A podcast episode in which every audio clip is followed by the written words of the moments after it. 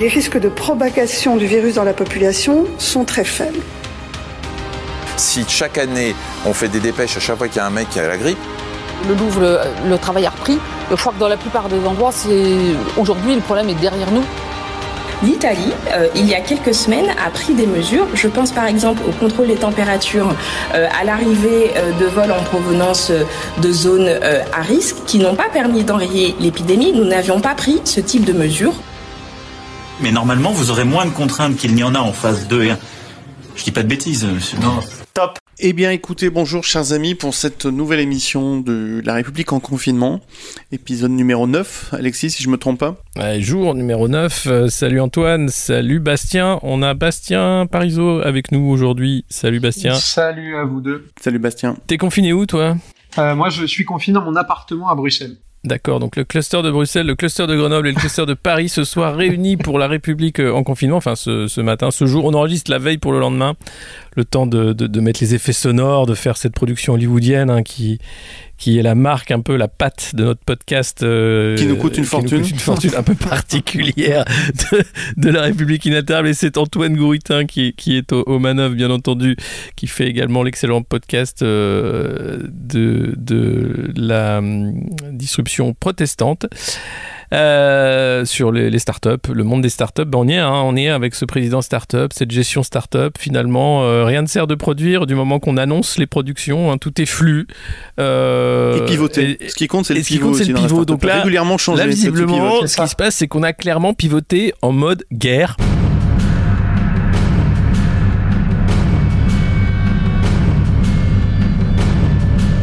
Hein, donc il l'avait dit, hein, nous sommes en guerre.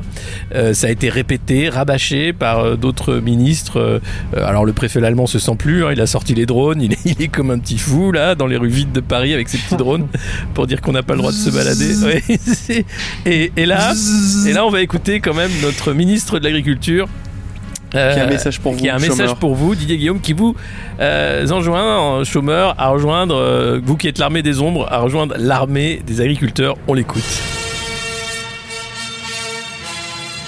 D'abord, nous regardons cela avec beaucoup d'attention. Aujourd'hui, il y a possibilité d'avoir 200 000 emplois directs aujourd'hui même, ce mardi matin, qui peuvent aller dans les métiers de l'agriculture. Donc moi, je veux lancer un grand appel. Un grand appel à l'armée des ombres, à l'armée de l'ombre. Un grand appel aux femmes et aux hommes qui aujourd'hui ne travaillent pas. Un grand appel à celles et ceux qui sont confinés chez eux, dans leur appartement, dans leur maison.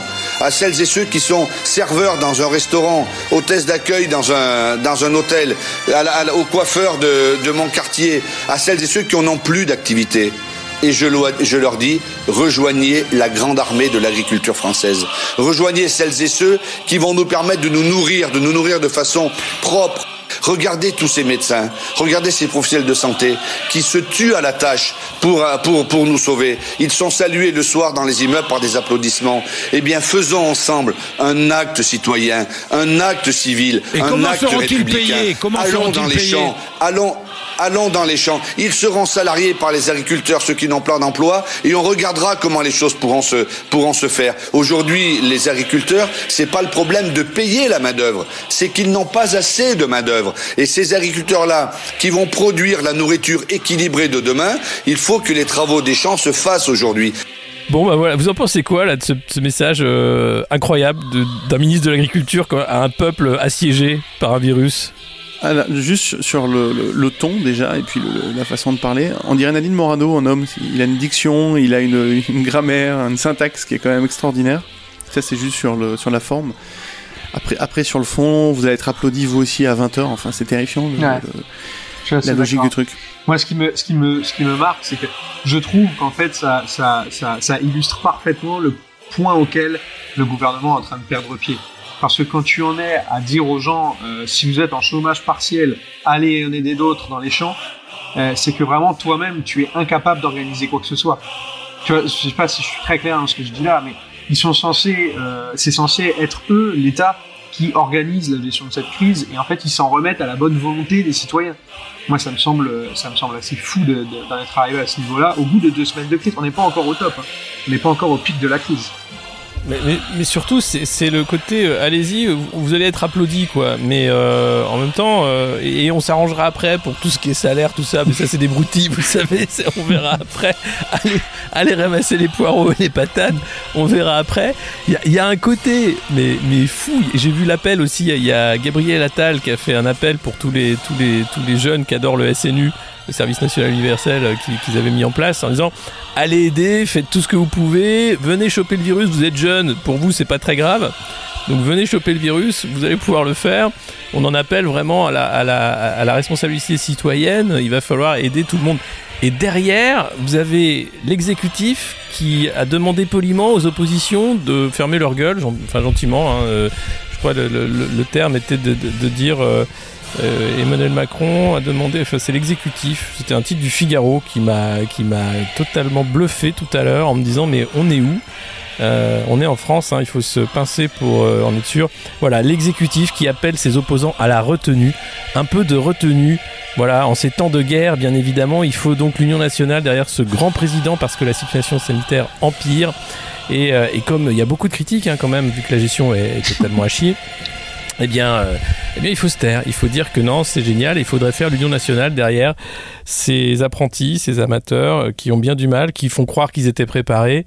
Euh, ils n'ont rien vu venir en réalité, alors que les Italiens leur disaient Eh, faites pas les cons, arrêtez, regardez, nous on est, on est quand même euh, bien, bien dans le virus jusqu'au cou et évitez d'être comme nous. Quoi. Et puis il y a le terme l'armée des ombres.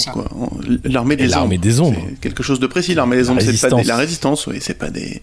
Ouais, pas des ouais. La résistance au virus. C'est ça le langage très guerrier et très belligérant de M. Macron, quoi. C'est-à-dire qu'ils sont à fond sur cette ligne-là, ils ont l'impression qu'ils vont pouvoir faire l'union sacrée euh, nationale euh, en parlant à tout le monde de guerre. Moi, je pense que c'est un pari qui, un, est perdu d'avance. Parce que quand, euh, encore une fois, Le Monde, la semaine dernière, avait fait un édito, moi, qui m'avait, enfin, a publié un édito qui m'avait semblé fou. Alors, l'édito était même pas signé, on ne sait pas qui l'a écrit. Mais, mais qui racontait que Macron avait réussi à unir une majorité de Français, parce qu'il y avait 54% selon un sondage des Français qui étaient qui trouvait qu'il gérait bien la crise. Sauf que tout ça, c'était avant les annonces qu'on a eues de, de Buzyn, qui nous a expliqué qu'elle était devenue candidate alors qu'elle savait. Donc ils sont tombés à moins de 50% maintenant. Et encore, je l'aurais dit, je l'ai dit euh, déjà une première fois tout à l'heure, on n'est pas encore au pic de la crise. Et pour moi, tous leurs paris sont mauvais. En termes de com, c'est pas bon. Gestion. Euh... Ah bah, les choix ont été mauvais. Chaque sortie de Sibeth Ndiaye énerve à peu près tout le monde. Le mensonge, en fait, les gens supportent plus. Vous avez Michel Simès, euh, le docteur propagandiste, qui a dit que c'était nul de donner des chiffres, c'était anxiogène. Valait mieux que les Français connaissent pas les chiffres, en fait. Comme ça, on ne demandera pas des comptes, évidemment. Euh, et puis, euh, et puis, même les sondages de commandes sortent pas. Là, j'attends de voir le prochain sondage, mais je pense qu'ils ont même rangé les sondages tellement ils doivent être mauvais en réalité.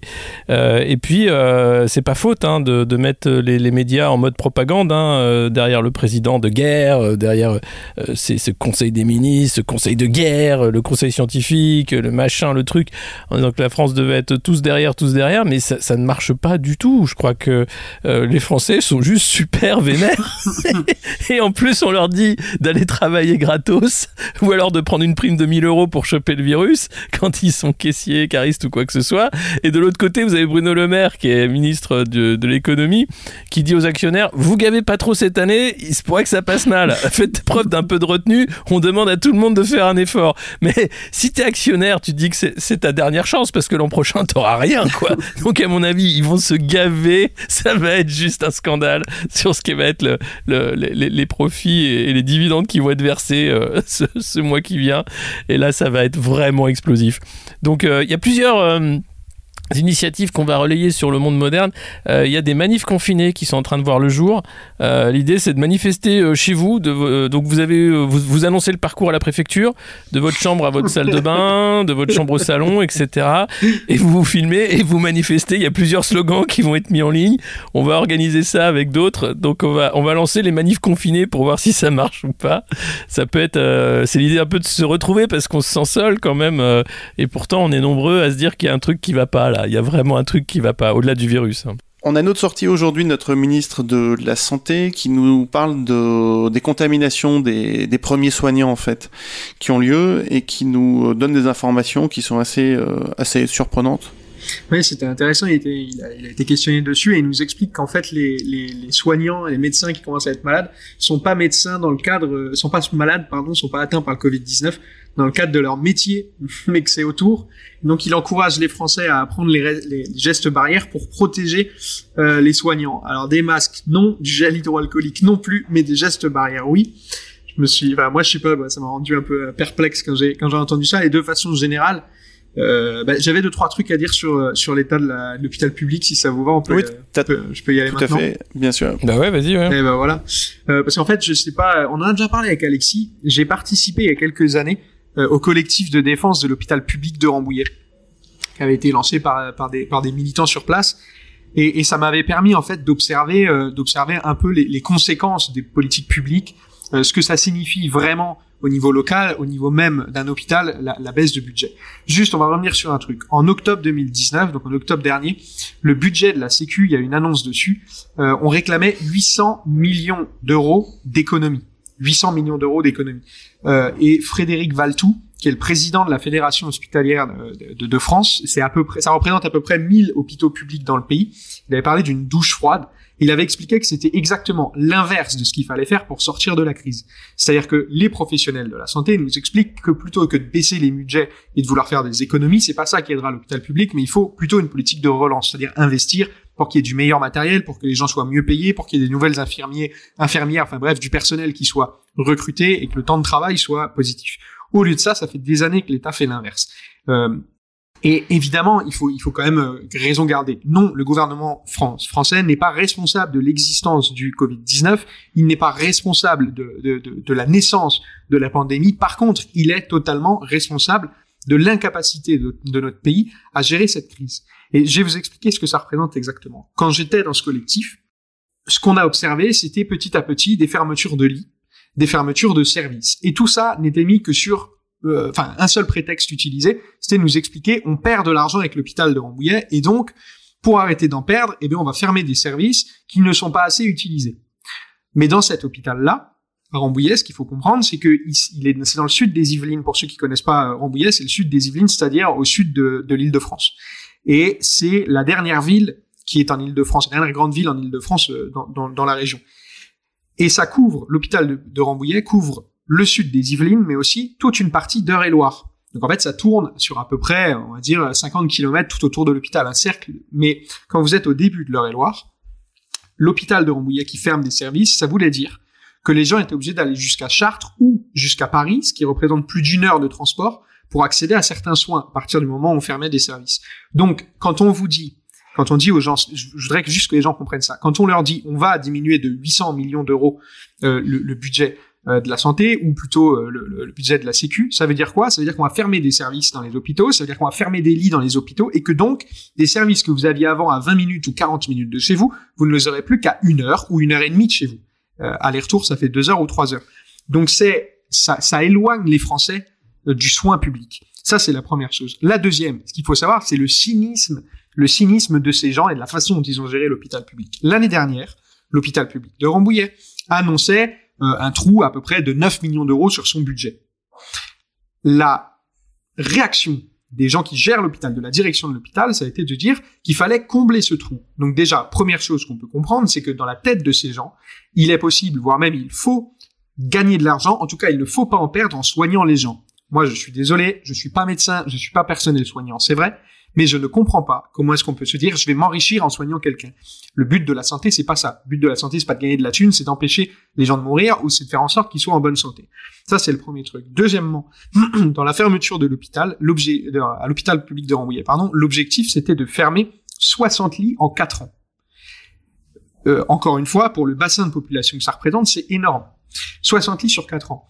Et en vérité, ils n'ont réussi à en fermer que 30. Donc, le cabinet de conseil Mazar est en mission depuis quelques mois à Rambouillet pour réussir à... Alors, l'objectif de leur mission, c'est le retour à l'équilibre des finances de l'hôpital. Ça veut dire quoi? Diminuer les dépenses et diminuer les moyens. Le cabinet Mazar est payé pour ça.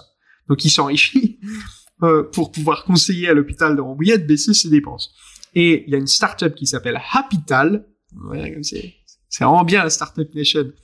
Elle est fantastique cette startup. Bah voilà. On la connaît bien. On, on la connaît on en a parlé, on en a parlé Pour optimiser la présence de malades dans les chambres Et grosso modo, c'est rendre légitime la fermeture de certaines chambres. C'est-à-dire, regardez, ce lit-là, si cette personne ne rester deux jours, elle reste qu'une journée, qu'elle rentre chez elle, euh, bah, on peut fermer euh, euh, voilà, la moitié des lits, etc. etc. L'objectif, c'est ça.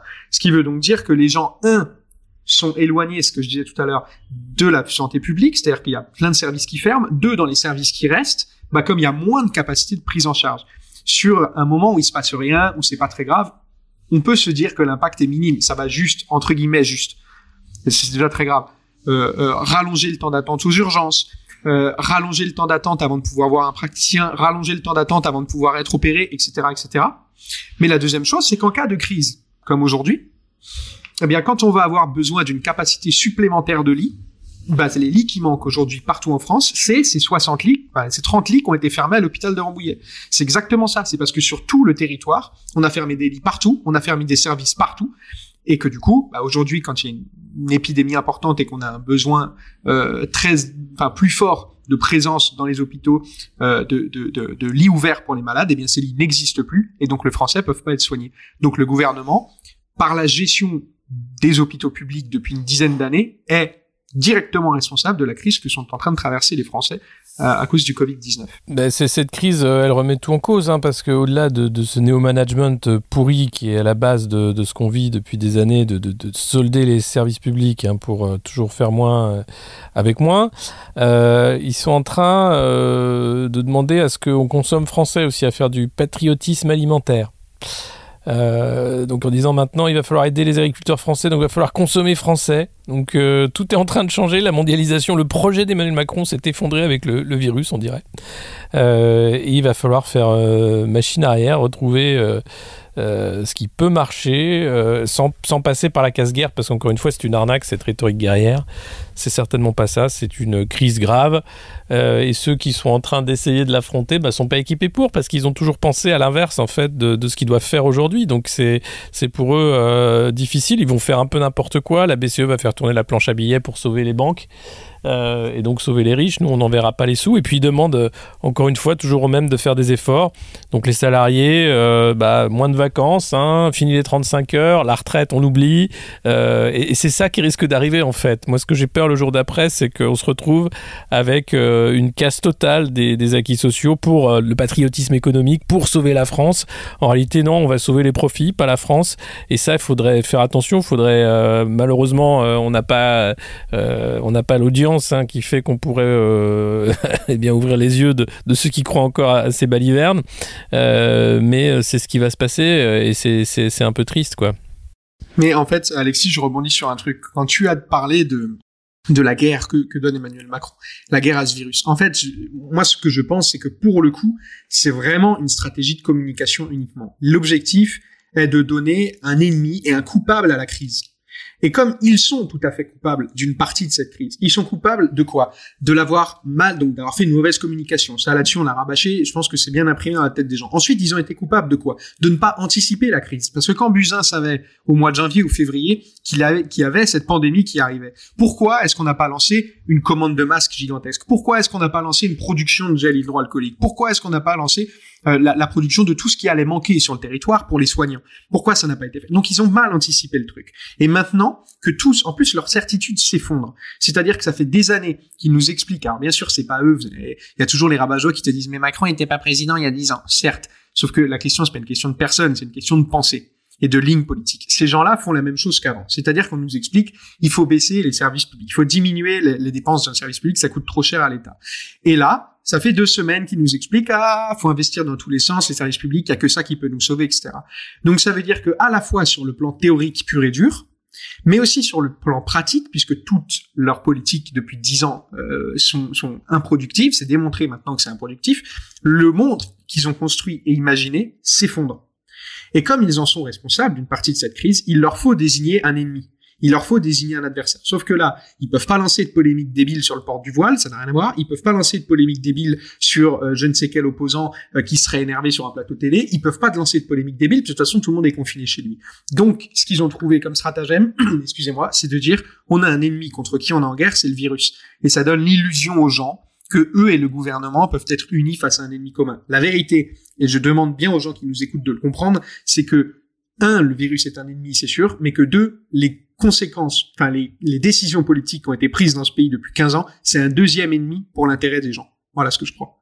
Et c'est ça qui risque d'arriver. La, crise, la crise économique qui va faire suite à la crise sanitaire va être euh, assez terrible, sachant qu'il y a aujourd'hui 750 euh, 000 personnes en chômage euh, partiel, qu'on va faire pression pour euh, qu'il y ait davantage d'heures de travail pour remonter ce pays euh, après la guerre, hein, bien entendu. Euh, mais, mais comme je le disais tout à l'heure, mais, mais, mais, les ministres, Bruno Le Maire ne fait rien pour que les profits soient réorientés vers la production. non, ça reste dans la, la poche des actionnaires, c'est bien normal, ça, ça ne va pas changer.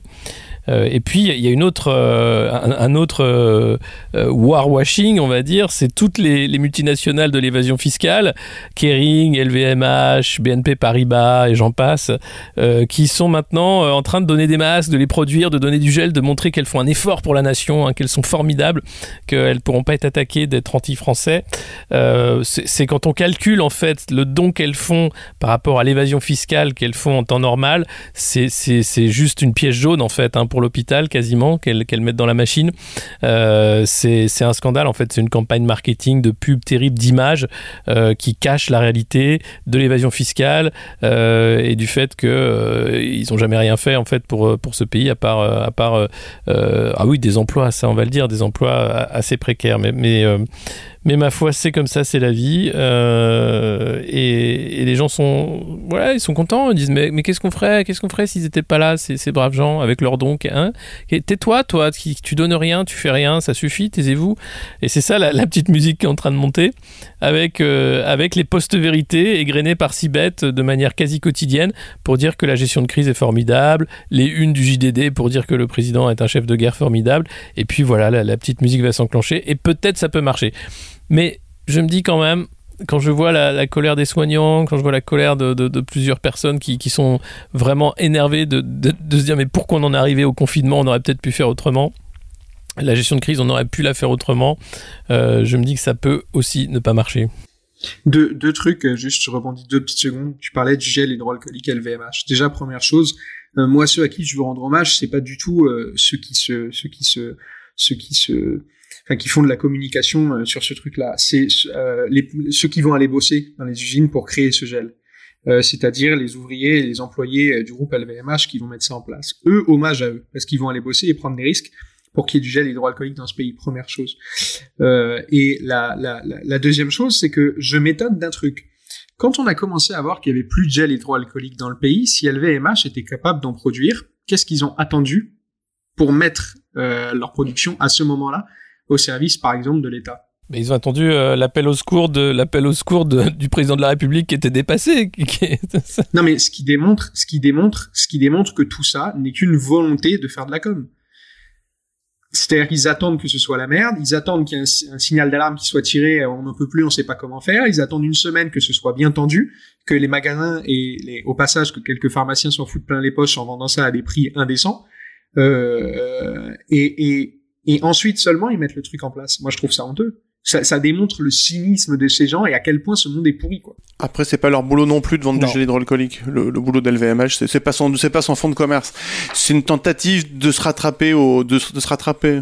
En février, il faut, faut, se rappeler, LVMH a, a sponsorisé l'envoi de, de 17 tonnes de matériel sanitaire vers la Chine avec l'aide du, du, du, Quai d'Orsay. Donc ils étaient sur le pont en février pour leurs clients chinois. Oui, mais ça veut dire qu'ils le savaient. Bien sûr, et, et donc ils, ils, pouvaient aussi euh, en parallèle se dire ah tiens peut-être qu'en France on va faire des trucs. Ils ont attendu, mais il y, y, a ce temps de retard qui, qui, est irrattrapable en fait et qui fait que on peut pas euh, accepter euh, d'entendre que le gouvernement était préparé à préparer la crise. Non, elle a été très mal préparée cette crise.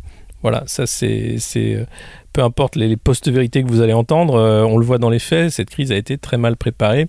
Euh, il euh, y a des trucs marrants, il hein, y a l'hôpital de campagne, nous c'est 30 lits, c'est une semaine pour le monter. Euh, Trois bon. Mais ouais. ouais tu dis, bon, ok. Et alors, c'est le seul que l'armée euh, est. Euh, et on se dit, putain, c'est quand même pas beaucoup, hein, s'il fallait déployer l'armée aussi. Euh. Donc, on n'est on pas prêt pour rien. En fait, on vit en temps de paix, tant mieux. Il n'y avait pas de crise sanitaire. On pensait que les, les pandémies touchaient pas le, le continent européen. on se rend compte que nos, nos- nos démocraties tranquilles, eh ben, elles sont pas, elles sont pas prêtes, évidemment, à affronter ce genre de crise. Et c'est pas seulement la, la faute du gouvernement actuel, c'est juste euh, une accumulation de, euh, de dire, bah, vu que ça va bien, c'est l'économie d'abord. Euh, tout ce qui est euh, sécurité, euh, santé, organisation de l'État, tout ça, on, ça passe au second plan et puis on, on s'en fout un peu. C'est pour ça, il faut peut-être dire aux gens, euh, applaudir à 20h, c'est très bien, et continuer à le faire. Ayez une pensée euh, aussi pour les postilles, les profs, etc., tous ceux qui restent sur le pont. Mais enfin, le meilleur coup de main que vous pouvez donner aux soignants la prochaine fois, c'est éviter de voter pour des gens qui vont signer le budget de la santé, quoi. Voilà, ça c'est le meilleur hommage que vous pouvez leur rendre. C'est ça, c'est ça. Euh, mais ça, on sait pas la prochaine fois qu'on votera. Non, C'est- vrai. C'était le, mot- voilà, c'était le mot de la fin. Très Parce que euh, après, ça peut finir en plein pouvoir. euh, 2022, on annule. euh, vous restez confinés jusqu'en 2025. Et puis, euh, la force de production, ça se fera maintenant dans des colcos. Et puis, tout ça. Peut-être que la France va devenir une économie socialiste. Je ne sais pas. On ne sait pas où on en est. Ça peut, ça peut glisser très très vite. Après, tu peux aussi faire des élections chez toi dans ton cluster si tu veux. C'est un truc que tu peux faire. Tu peux être président de ton cluster, tu vois. Tu peux t'amuser à faire des élections en famille aussi. Si vous êtes confiné à plusieurs, faites des élections si ça vous manque. C'est facile de faire un isoloir, respectez les gestes barrières, respectez les Bien 1 mètre, euh, même entre confinés, mais vous pouvez jouer à l'élection, bien sûr, vous présenter, faire une campagne, n'hésitez pas. Faut Imprimer des réenchanter la prospectus. démocratie, Alexis. Il faut, Faut la la retrouver à l'é- à l'échelon local, à l'échelon familial même. Euh, je sais que ça peut être dur avec des enfants. Euh, Organiser des manifs. Bah, sauf si votre père est, sauf si votre père est CRS, évitez que ça va partir en Il y couille. aura les manifs euh, voilà. Donc il y a plein de choses à faire. Voilà. Alors je voulais euh, finir euh, cet épisode de La République en confinement sur euh, deux notes, deux notes, euh, une note de musique et puis une note euh, de- d'optimisme. Euh, D'abord l'optimisme, c'est quand même dans les Côtes d'Armor, on apprend qu'en plein confinement, un joueur décroche un jackpot inédit de 17 millions à l'euro million. Bravo à lui. Bravo à lui, panache. Panache. Bon, c'était le dernier joueur, il a gratté le truc. Peut-être qu'il a chopé le virus en grattant le truc.